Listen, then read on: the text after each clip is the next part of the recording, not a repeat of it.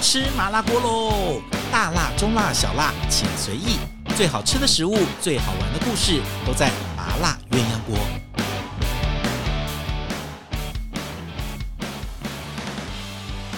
Hello，欢迎大家收听我们今天的麻辣鸳鸯锅。来，我们今天请到了一位重量级的嘉宾。那这个重量级不只是他的菜好吃，不只是他的这个经历显赫，最重要的事情是他的体重也是重量级的。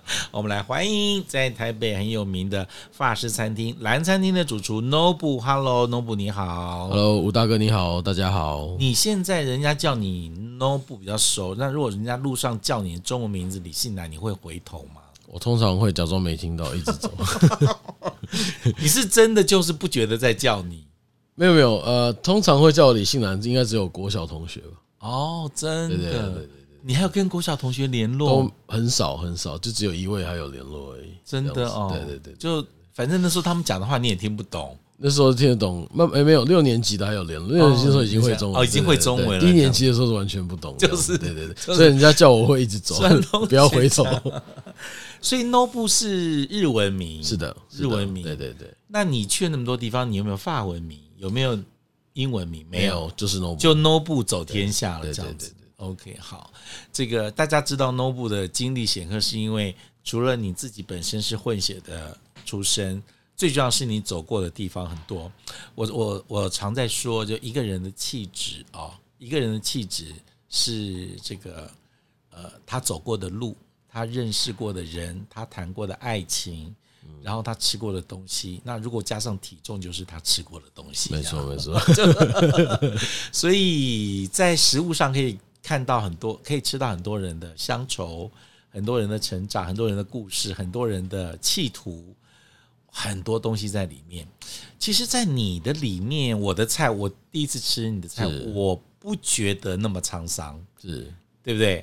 但是，其实你的菜跟你的人跟你的故事有很大的反差，有没有人这样说过？没有哎、欸，没有。但是，呃，我想我这次回来台湾之后，就好不容易可以做我自己喜欢的风格的料理，这样，所以。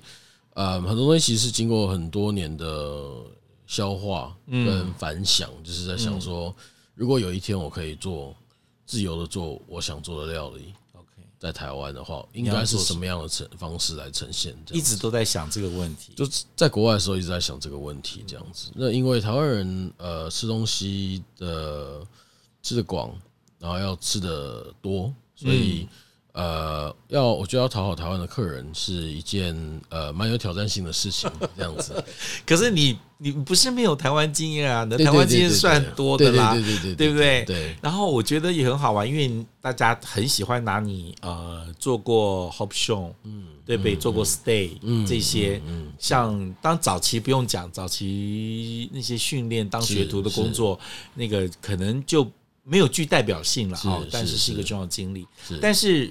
当别人说你曾经是 Hope Show 跟 Stay 的第一任副主厨的时候，你会不会有压力？压力其实不会，因为其实，在厨房里面面对呃料理跟面对这个呃火的时候，我觉得那个压力是大过于外界对对任何任何的压力这样子。所以，您从小也是身经百战，就是也没有少被霸凌过，也 所以不差这些人家给你的言语了。霸凌的长大是霸凌的长大，可以长成这个样子。我当我记得我第一次跟你联络，我刚还看了一下记录，是大概是去年十一月的时候，是是那时候你正要回来，对对不对？正要回来，那就是你知道台湾有些人哦，就是为了不知道彰显自己很厉害还是。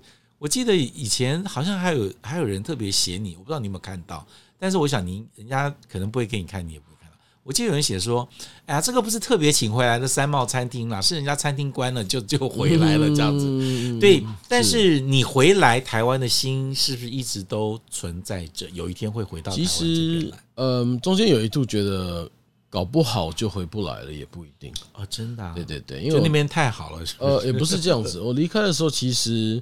呃，除了就是说想要在出国呃精进更精进自己的厨艺以外，我也是在寻找一个自己可以安身的地方。OK，嗯，我呃，因为从小就是日本、台湾，然后后来回来台湾一阵子，小学毕业去新加坡，我一直嗯没有对一个地方没有归属感，没有归属感，没有归属感。那包括你在台湾的时候，也是搬了好多次家，认识就是小时候认识我的人都知道，一下搬那边，一下搬这边这样，所以。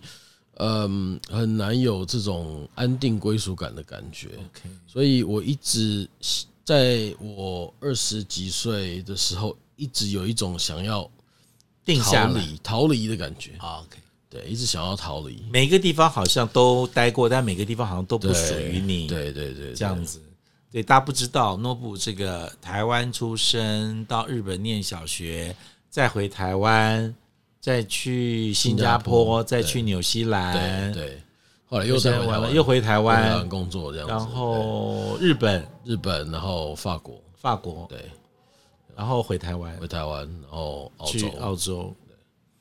纽西兰，纽西兰，然后台湾。哦，我们刚刚讲了几个地方，讲到最后我自己的头晕。我想说，你到底是怎么绕的？那个线路画起来是非常非常。所以你说用曲折离奇来形容你，你你在三十岁以前的人生不为过。没有，也没有曲折离奇了，就是就是比较缺乏安定感，比较安定感。对对对。那我现在一开始开场就先问你，你从去年回来也差不多就一年了时间了，是，整整整一年。是我记得我。给你 welcome，你回来的时候是十一月零二号，对对，第一篇留言，对对对。然后那时候就正准备要回来，是。然后十二月兰就推出了新产品，是是是。那时候我还问 Frank，我说 Nobu 这么快啊？他说你很早就在准备了，就已经在思考这个事情，所以其实一一一回来很快就上手。对对对。哦去年到现在整整一年的时间，你为自己。打一个分数或下一个结论，你觉得你的感想是什么？呃，没关系，可以说客人的坏话。那有很多要讲，真的吗？说不完。那我们另外开一集说客人的坏话，然后我们说记者的坏话也可以再再说。这个不敢。布洛克可以，可以布洛克，我们可以不指名这样子。呃，其实打分数不敢，我觉得呃，打分数就留给客人。呃，我感想，我我觉得蛮很感动。嗯，只是回来的感受跟以往不太一样，对，就觉得比较温暖。嗯，我不知道是因为自己年纪稍长，然后就是有开始想要寻找一种呃安定的感觉、家的感觉，还是。呃，我这次回来就有很多很多以前的朋友来餐厅看我，是那有时有些可能不是来吃饭，打个招呼，路过叫我一下这样子，很多是。请问在纽西兰不会这样子是不是？不会不会，纽西兰就可能门口是羊经过这样子，开玩笑开玩笑的。嗯，对，但是这个这个感觉真的蛮蛮蛮温馨的，蛮温暖，蛮温暖，蛮温暖的。对对对对对，对你自己在在。以前 suffer 那么多，当然你我我我看你的故事，你其实要走进厨房，其实只是为了生存，那时候还不是为了小时候，还不是为了要兴趣，对不对？后面是真的被磨出来的兴趣。我每次看到你说哇，你可以经历这些还没有被打倒，我都想说 Nobu，因为其实，在那个成长过程，父母都不在你身边。是是，我从小跟父母的缘分比较淡。对，你哪里来的勇气？那种就是别人给你。一直推荐，一直 reject，然后一直否定你，但是你都还没有失去信心的原因是什么？其实小时候就是呃，因为爸爸在日本嘛，就是很忙，就算我去日本也不一定可以见得到他。是，那但他从小给我就是生活费，让我出国念书。嗯，那我从小因为成绩很差，嗯。呃，你知道亚洲家长嘛？我妈妈觉得说，啊，你看那个谁谁谁的小孩书念多好，哎，你看那个谁谁谁的小孩，从小就是被比较，那我讨厌死了。对我自己就不会念书，所以一直有一种自卑的感觉。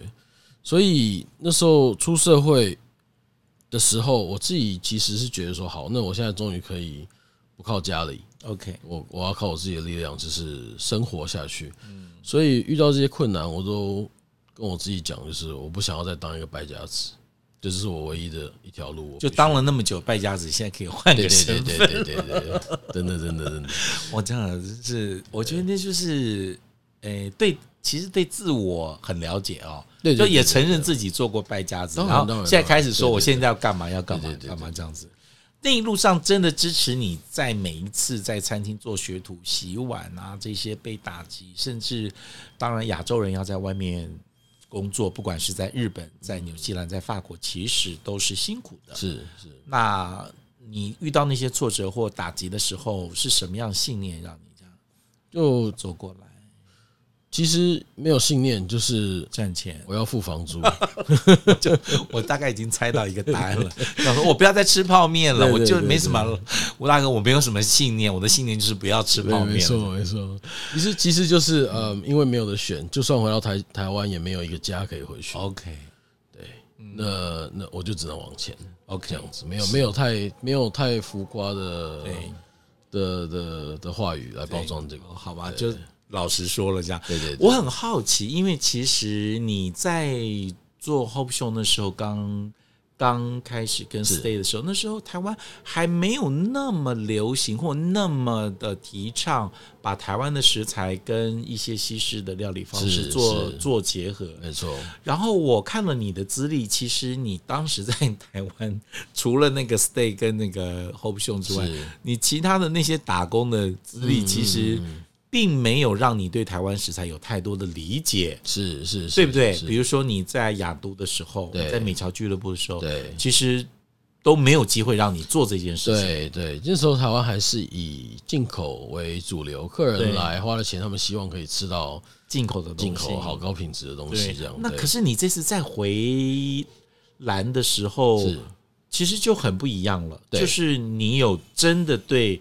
对食材下些功夫，嗯，我本来以为那可能会是你的乡愁跟你的经历，或者是你的工作的过去东西再拿出来用，但其实不是，你是从头来哦。对，因为其实我在我做完呃 Hope Show，那后来辗转到了 Stay，那在 Stay 中后期的时候，我一直有一种嗯被禁锢的感觉，那是嗯法国料理的一个盒子，嗯。我觉得我们大家都被关在这个盒子里面，因为，嗯，打个比方，如果你在当时去吃，嗯，这些高级的法国餐厅，其实你已经可以猜到美女要出什么给你了，龙虾，对，干贝，嗯，来个鱼。那时候台湾的法国餐厅，对对对，那呃，不出来，大家都觉得那酥皮汤在哪里？就直接问了，是，所以。呃，那时候其实离开台湾也是希望可以去找寻一个新的眼界。OK，这是用不一样的角度来看自己家乡的东西的一个机会，这样子。所以你觉得最大的 turning point 是你被送到法国的 Hope Show 那那一阵子？呃，对，那应该是我就是料理职业生涯的转折。OK，就是去看到人家怎么用这么简单的手法，嗯，去做出这么高品质的料理。那那时候，当时我大概已经有十年左右的工作经验，但是我去到那边，我觉得前面的经验都归零好了。OK，是这样的感觉，是对，那就重新再学习。又是重新开始，他我我我听说啦，但是不是真的？进 Hope Show 厨房是不是都先从做马铃薯泥开始？呃，没有，都通常是先做呃冷台，然后第二站就是马铃薯。哎呦，哎呦，原来马铃薯泥还是第二站，我一直以为说这样。所以人家我们以前最常讲的一个笑话，就是说你千万不要。一个主厨跟你说，我都劝女生哈，女记者不要说她是 Hope Show 的厨师，你就就跟他谈恋爱跟结婚。他回到家，他只会削马铃薯，因为只会做这个。哦，这个，但是，哎，我我可不可以再问一下，你真的是那时候被蓝找回，friend friend 找回来蓝的时候，那个机缘是他怎么找到你，还是？因为你去年回来客座过一次，对对对，我回来客座过一次，是因为那一次的原因连上线的嘛？对，那呃，我去年回来客座之前呢，我有一个很好的朋友，是以前在台湾一起呃打拼奋斗的一个另外也是一个厨师的朋友。呃，他当时在雪梨，我在纽西兰。嗯，我要回来的时候，他就跟我讲说：“哎，我以前的老板，他是一个很有热忱的人。对，呃，他现在在找主厨，你要不要？”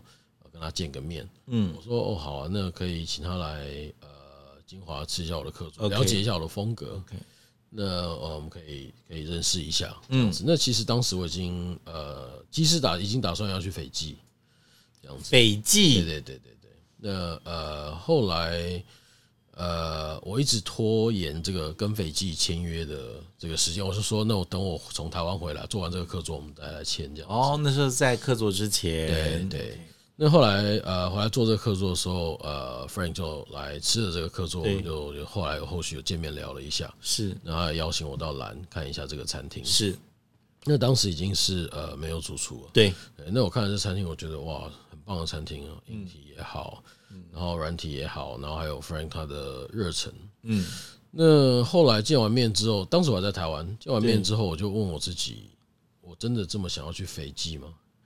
那是不是？嗯，我现在三十八岁，那我做 fine dining 可能也在斐济那时候是一个什么机会啊？我们来比较一下，它是一个私人的岛。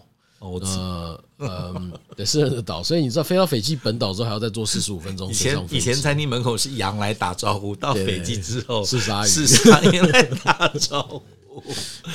对，那呃，基本上就是一个与世隔绝的一个环境了，那就做菜给有钱人吃这样子。对，那嗯，还是想回家。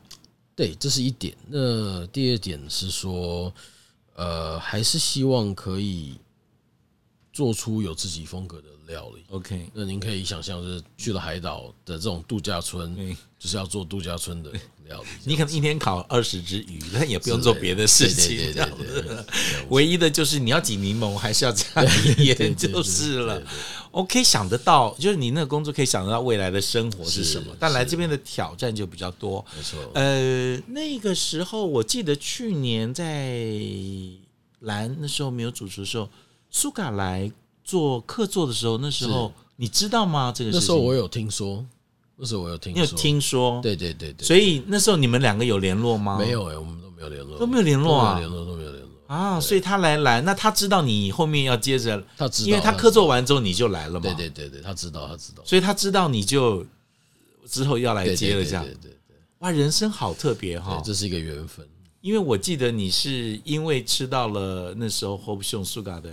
那个食物是，然后到了台北的推荐，然后到法国辗转，其实有一点姻缘一直牵在里面。没错，然后我我我再把时间对出来看我的脸书，哎，苏卡完了之后就是你哦，没错没错。所以你们两个前后又在这边前后去在蓝餐厅出现，人生好特别哦，这是一个缘。这也是缘分，永远还是跟在他的屁股。真的跟你，你有跟他讲，我一直怎么到现在都还跟在你屁股后面？我没有，我都没有跟他联络。那呃，他也他知道我要来，OK，来这样子。好，那时候我有去苏嘎的那个，是他那时候也很新哇，带了一大票的人来。后来就是你的菜了，这样子。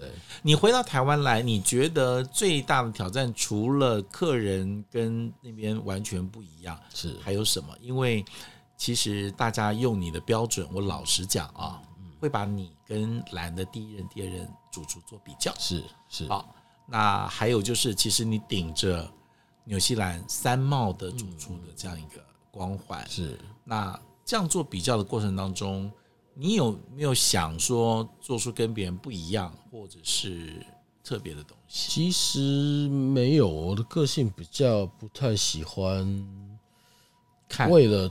为了特别或为了呃跟别人不一样而不一样而不一样这样，我觉得这样是这样是嗯比较没有呃意义的。OK，我我比较希望可以自己可以去做的是尽量去听客人的声音，嗯，去调整我自己。这个我有发现，对，那就是你还蛮爱后面出来听听看客人。对，那呃，因为毕竟做菜做了这么久，嗯。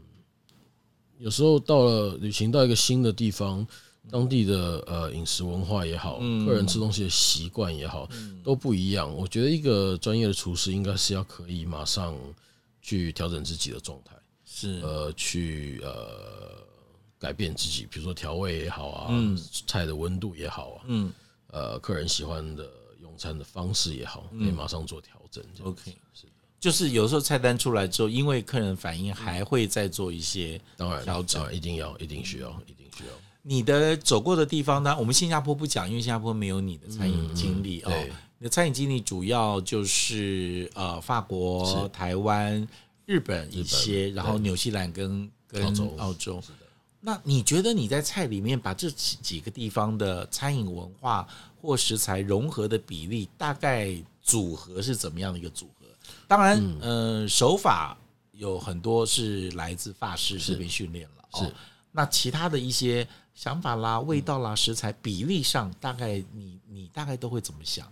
其实呃，现在我比较不会用这个呃国籍做分别。OK，对，可能大家在我的料里面吃得到呃，会比较有这种呃调味料国籍的这种感觉的，可能就是多多少少用一些呃日本的食材是。那其他的部分，我希望可以用食材的组合，食材原本的味道，嗯，来做发挥。是在一个呃单纯的食材上面，我们尽量在呃处理它的技术上有多层次的变化。嗯，比如说茄子的话，我们可能会做两种、三种不一样的做法。嗯，鸭心的话，可能会做两种、三种不一样的做法，都放在同一道菜里。嗯嗯嗯嗯，要让食材自己的味道跟深度来堆叠这样子。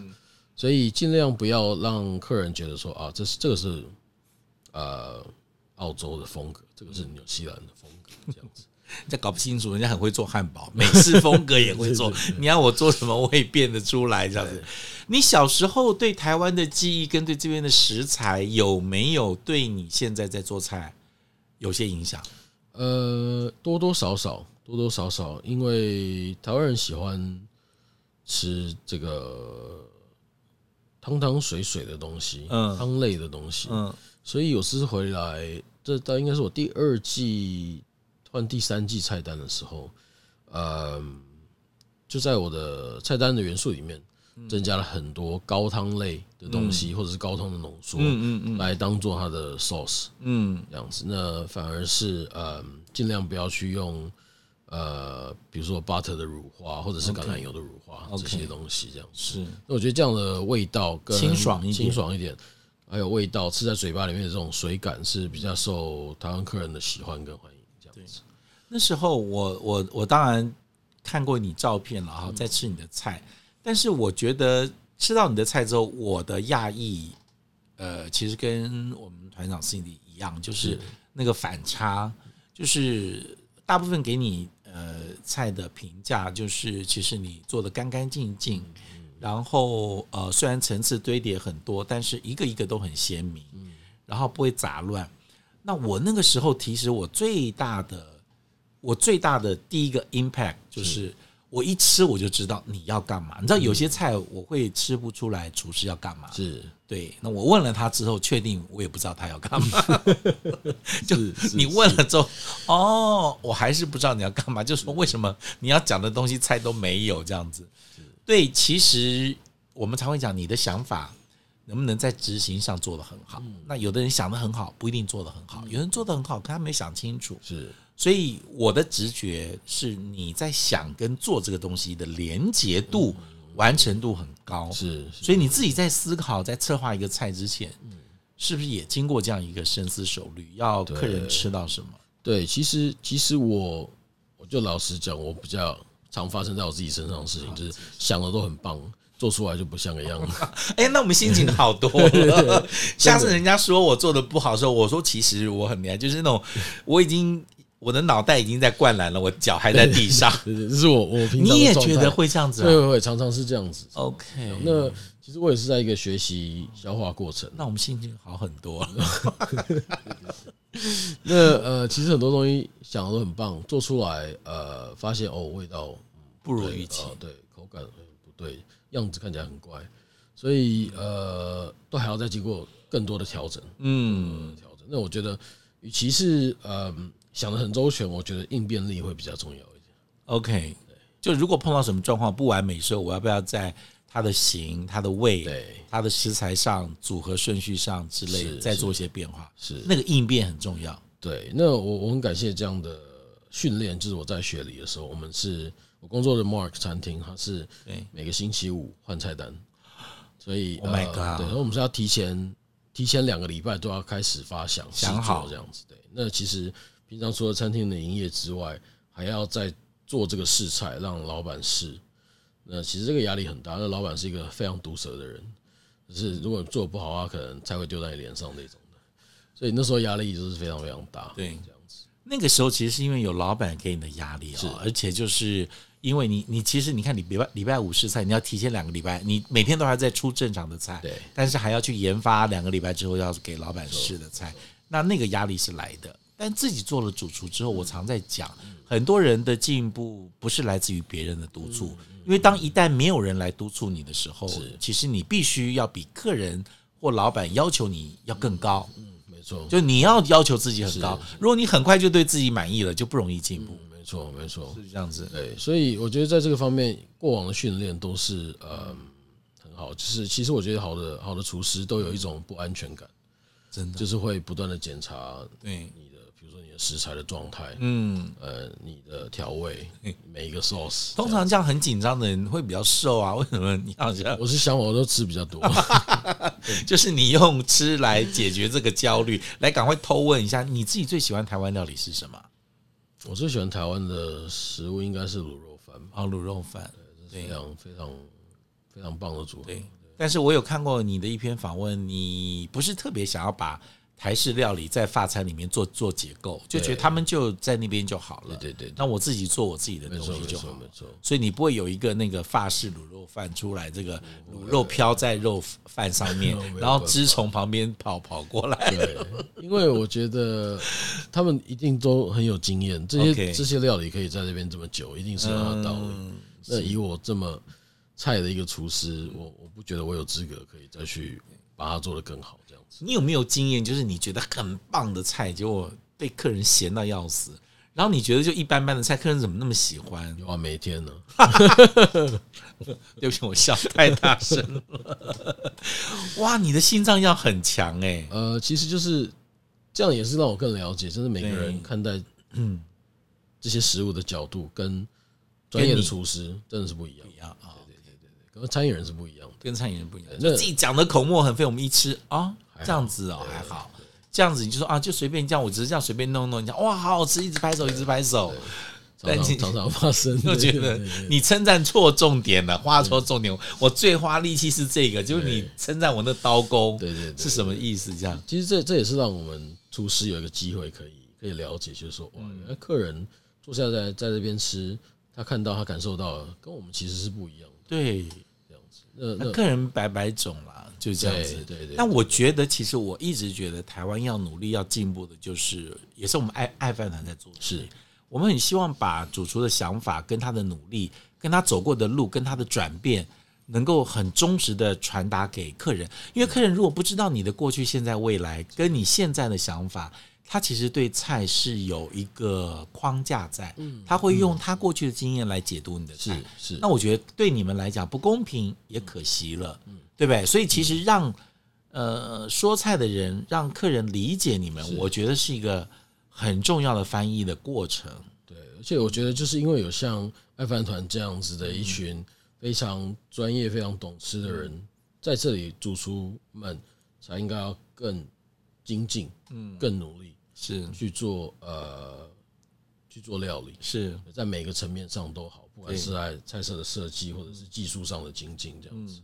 对，那我觉得跟你这样聊下来之后，我现在比较比较比较有勇气问下面的问题哦，请问，请问，我怕说有没有一个厨师很容易受伤害这样？我想，哎，这个人心理素质挺强大，是可以问的。我们最常听到人家说的话，包括我也会跟别人说。在我心目中的米其林的遗珠之憾是蓝，对不对？好，就觉得啊，应该要拿新的。如果要我觉得，我肯定给的这样。但我们脸到处都被认得，我告诉大家，我们也不会被请来当评审。对，对于这个话，然后没有拿新这个角度，人家说你是遗珠，很烦呢。你知道，永远是名落孙山第一名，然后你就觉得，你你自己感觉是什么？其实我们今年并没有在这个东西上面。太多的琢磨，嗯，几个原因。第一个原因是，呃，我十二月才去年十二月才换菜单。那换了菜单之后，其实中间这个过程还有很多东西需要调整的。对，团团队前后场的这个磨合跟调整，希望可以把我们的服务调得更加的 refine，不要这么没有温度。对客人的这种心跟心的连接，OK，可以更强烈一点。嗯，那在这个训练上还有。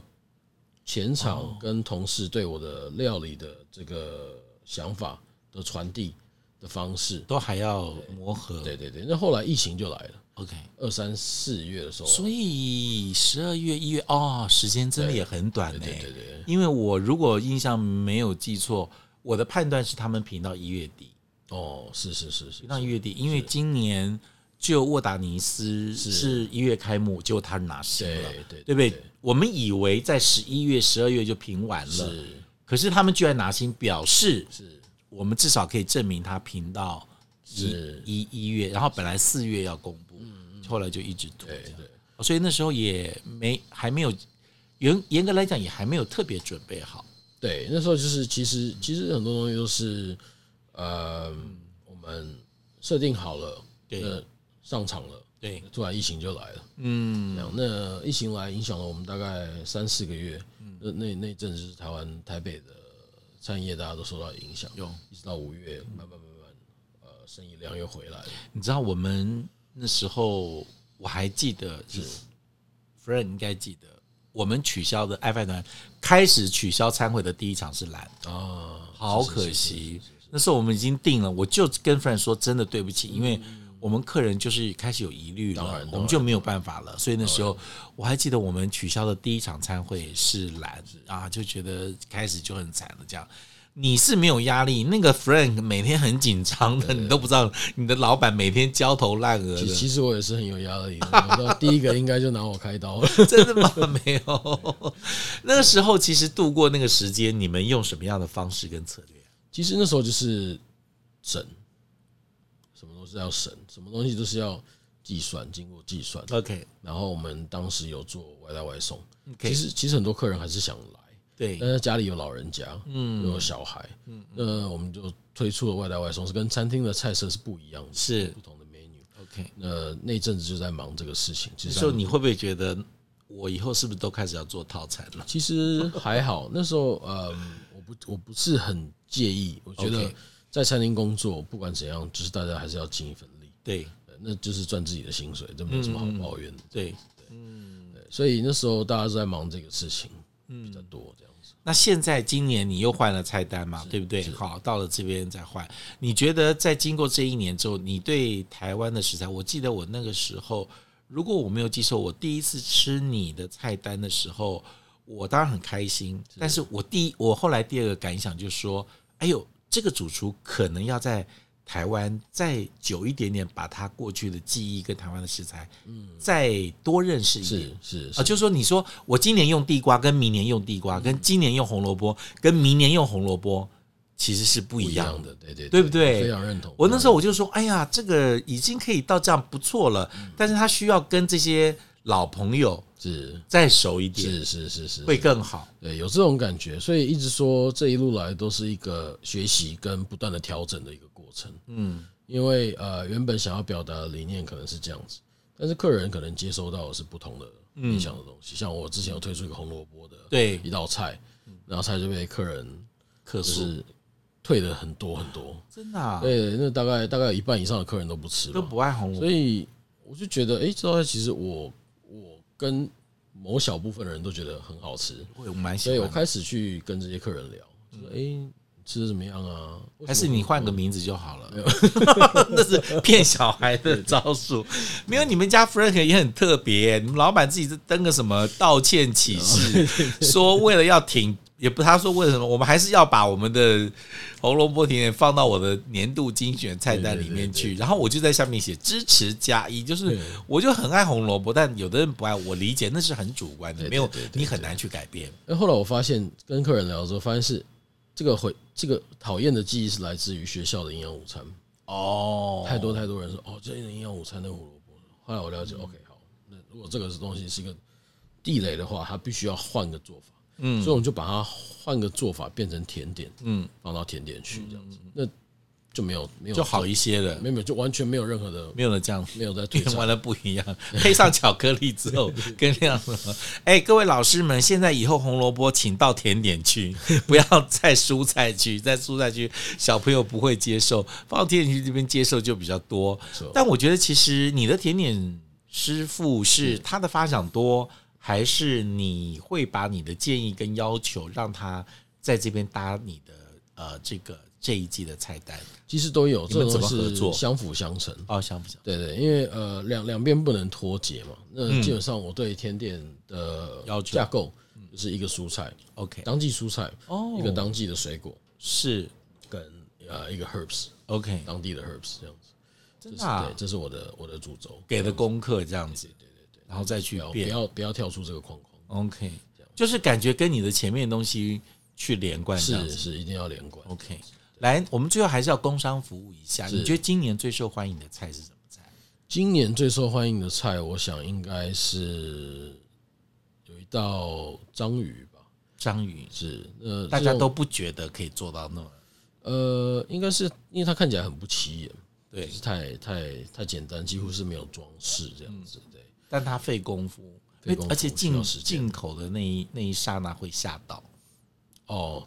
说吃下去的时候，是是是是会吓到啊！就想哦，看起来那么丑，然后吃起来这么好吃，然后这样子可以处理到这样子。对哦，章鱼脚就章鱼脚，那个对对对，面那个那个很受欢迎。还有什么呢？呃，还有一个另外是地瓜，地瓜对地瓜的话，像是出什么牛排、羊排跟战斧 吗？你就你就给他章鱼脚肉跟地瓜。对哦，地瓜受欢迎哦，是。所以是一个小小的一个蔬菜的料理，对，一般都是配角。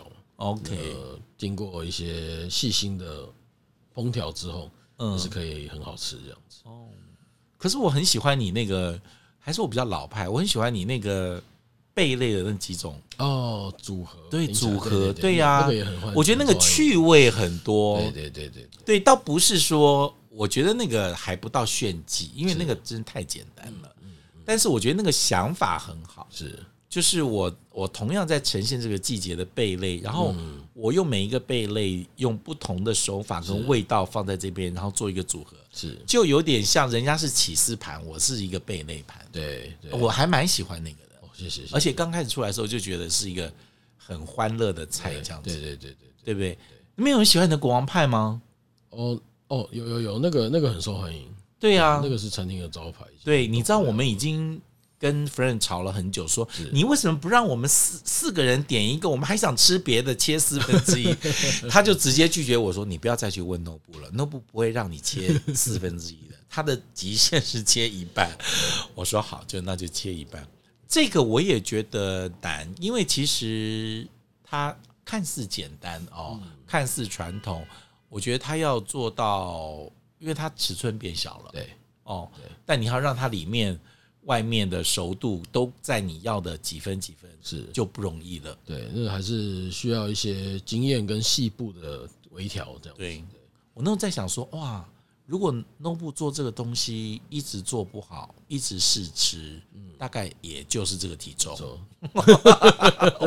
我就觉得是这个样子，事实证明，你这样子走过来哦。我应该在最近我认识的厨师里面，大概没有像你这样子漂泊这么多地方，反复这么多。对，我刚好就是有这个机会，有这个机会，有这个机会。对，我觉得这都是上天给你的一个恩赐。真的，我认为就是你说我今天真的要去旅行那么多，我可能就找舒服的地方去待了，对不对？我可能就找一些好的地方，不会让我真的从洗碗工做起，去切面包，去干嘛干嘛干嘛。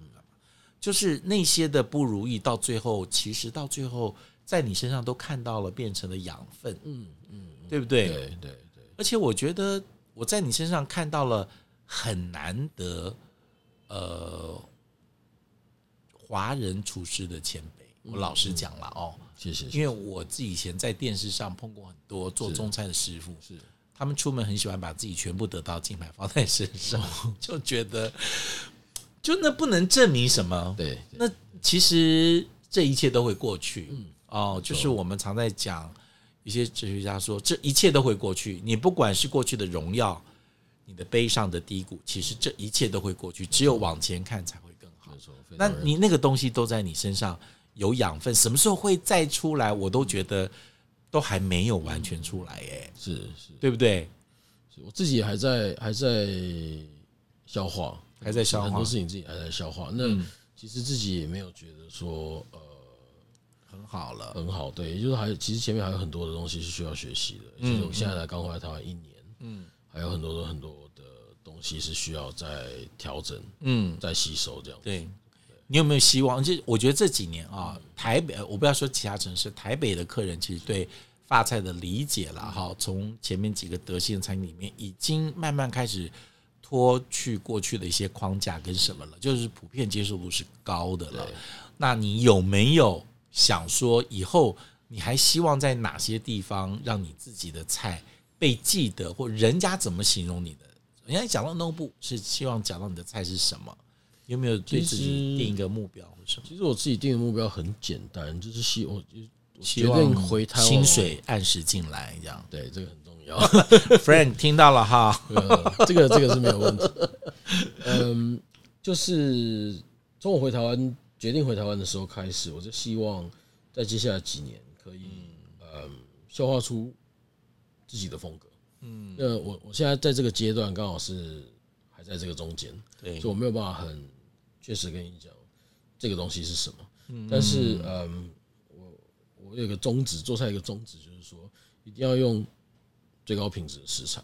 嗯，最高品质食材并不是最贵的食材，是而是这个食材，但是品质是最棒、最最最适合、最适合、最当季的，最最巅峰的状况，然后用最简单的做法，嗯，的组合也好，手法也好。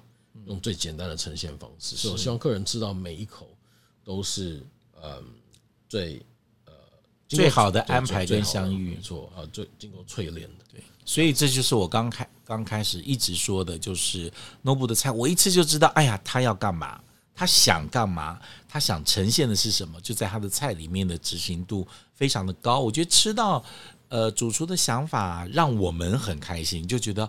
哦，我懂了，因为有些菜吃完之后就不知道他在干嘛哦，他在干嘛？那我那时候我记得我那时候有不知道跟谁呀聊到你，我就说，我我觉得台湾这时候很幸运的是，Nobu Nobu 都在别的地方吃苦，然后最后在台湾开花。我觉得这是台湾客人很幸福的地方，这是我很幸福的地方，你很幸福的地方，就在别的地方吸收了养分，结果到最后在这个地方盛开的时候是在台湾。我觉得台湾的。客人是很幸运的，我也觉得很幸运，可以回到自己出生的城市来做菜。我觉得这这是很棒的机会。对，好，各位，这我们台北有一个 Nobu 在，是大家的幸福，所以有空还是去订一下中午套餐哈，就晚上套餐。然后，如果你有喜欢吃什么，不喜欢吃什么，然后可以跟他多反映，然后跟他多聊。然后，我们也期待他未来有更好的作品提出来，然后。现在那些悲惨的过去，已经在你身上好像没有太多的。其实身上是还好，心里比较多。心里 就这个看起来很开欢乐，偶尔还是晚上会咬着棉被哭泣嘛。这这是我的动力，这是你的动力。这是我的哇，这个苦难是你过来的动力，所以我们今天不想聊太多苦难的东西，我们聊聊你开心的事情。希望你化这些苦难为动力，带给我们更多美丽的事物。谢谢，谢谢。呃，在这个时代啊，我觉得常说，在这个时代，在你们这个年纪，创作力最旺盛，为我们台湾当代的饮食留下一个值得被纪念的印记。好不好？谢谢谢谢谢谢 Nobu 今天来我的节目，谢谢谢谢。如果你们喜欢我们今天的麻辣鸳鸯锅，记得给 Nobu 给我按五颗星，也记得订阅我们的节目跟分享。谢谢 Nobu，我们下次再聊，拜拜。